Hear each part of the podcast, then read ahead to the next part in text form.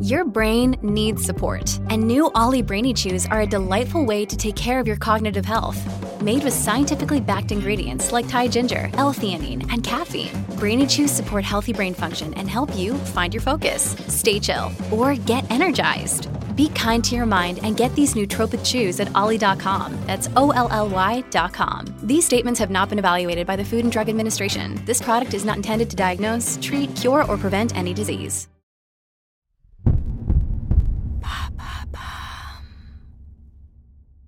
Qu'est-ce que le coffee badging? Merci d'avoir posé la question.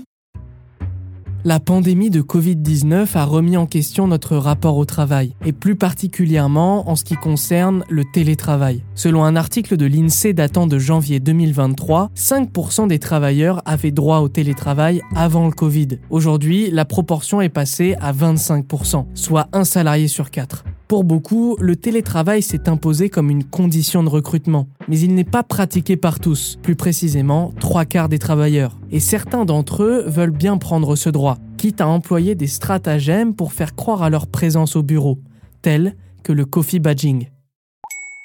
Et ça consiste en quoi exactement?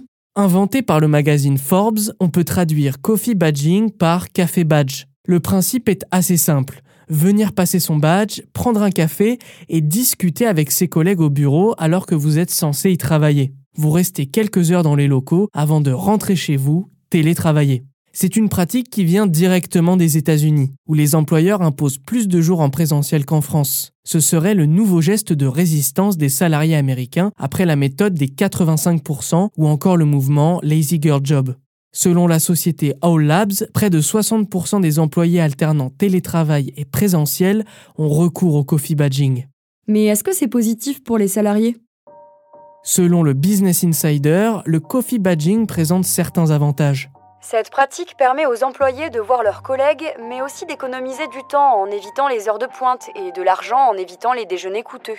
D'un certain point de vue, cette tendance peut être idéale pour les personnes qui veulent se réadapter petit à petit à la vie au bureau et en open space. Mais pour beaucoup, le coffee badging présente bien plus d'aspects négatifs que positifs. Et lesquels? Liz Villani, fondatrice de Be Yourself at Work, explique au magazine Stylist UK. Si les gens utilisent le coffee badging uniquement pour cocher la case présence physique au bureau, il s'agit alors d'une énorme perte de temps et d'opportunités. Les travailleurs devraient faire l'effort de s'intégrer à leurs collègues et à leur lieu de travail afin d'améliorer leur satisfaction, leur motivation et leur productivité. Cependant, d'après les chiffres de l'INSEE, les télétravailleurs augmentent leur productivité de 10% en moyenne. Voilà ce qu'est le coffee badging. Maintenant, vous savez, un épisode écrit et réalisé par Samuel Limbroso.